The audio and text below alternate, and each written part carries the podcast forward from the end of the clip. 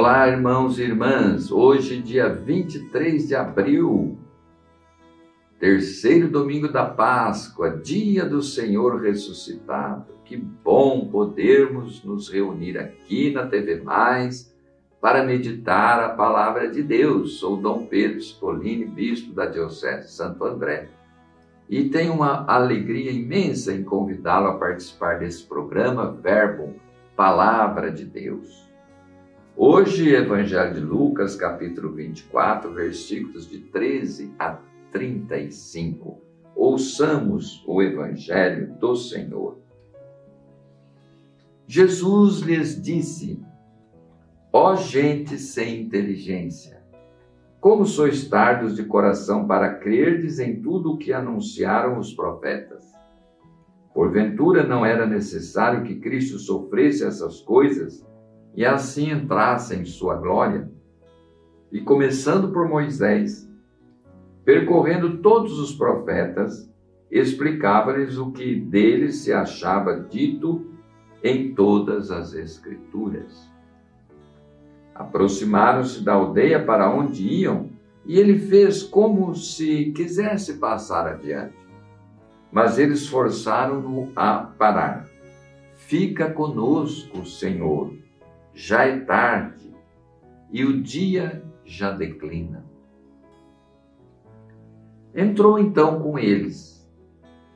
Aconteceu que, estando sentados juntamente à mesa, ele tomou o pão, abençoou, partiu e serviu a eles. Então se lhes abriram os olhos e reconheceram que era Jesus. Mas ele desapareceu.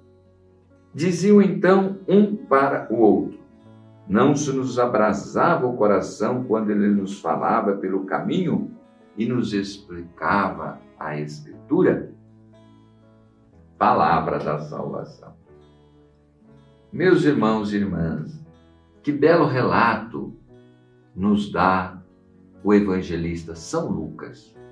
Descobrimos as duas partes principais da celebração eucarística primeiramente conversando com os discípulos de Emaús que caminhavam, o próprio Jesus expôs, comentou as passagens da Escritura referentes a ele. O Messias que haveria de sofrer morrer, como está lá nos, nos cânticos do servo de Javé, do profeta Isaías, lá no Antigo Testamento, né? ele morreria, o Messias, na cruz antes de entrar na sua glória. Morto e ressuscitado, Jesus será a chave de compreensão de toda a Escritura. Depois, Jesus entra na casa e, na hora da refeição, ele reparte o pão, gesto que o identifica. Ele é o Messias anunciado pelos profetas. Agora ressuscitado, continua presente na vida dos discípulos, alimentando-os com a presença do Senhor. Presença na palavra, presença no pão. Esses discípulos se transformam em entusiastas testemunhas do ressuscitado. Que bonito. Na mesma hora se levantam e voltam a Jerusalém e contam o que tinha acontecido. Vimos o Senhor, né? E como haviam reconhecido Jesus quando ele parte o pão e o serve.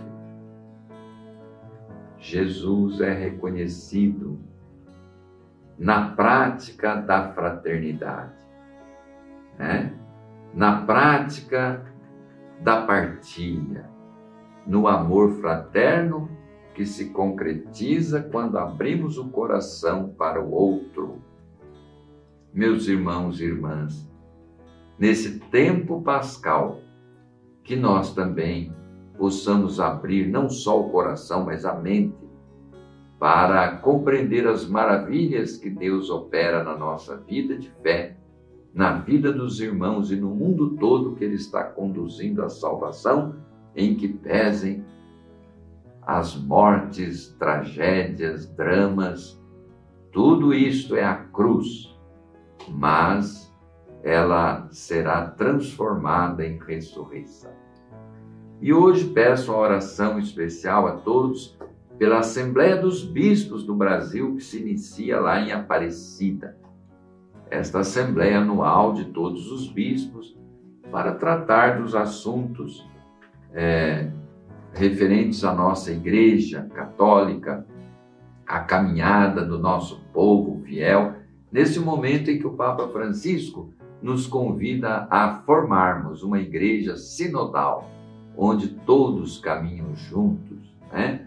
pastores e rebanho, todos formando uma unidade. Deus Todo-Poderoso, volte para você, meu irmão, minha irmã, a sua face misericordiosa. Tenha compaixão de ti, lhe dê a paz, a saúde. E eu vos abençoo em nome do Pai, Filho, Espírito Santo. Fique em paz, fique com Deus no seu coração.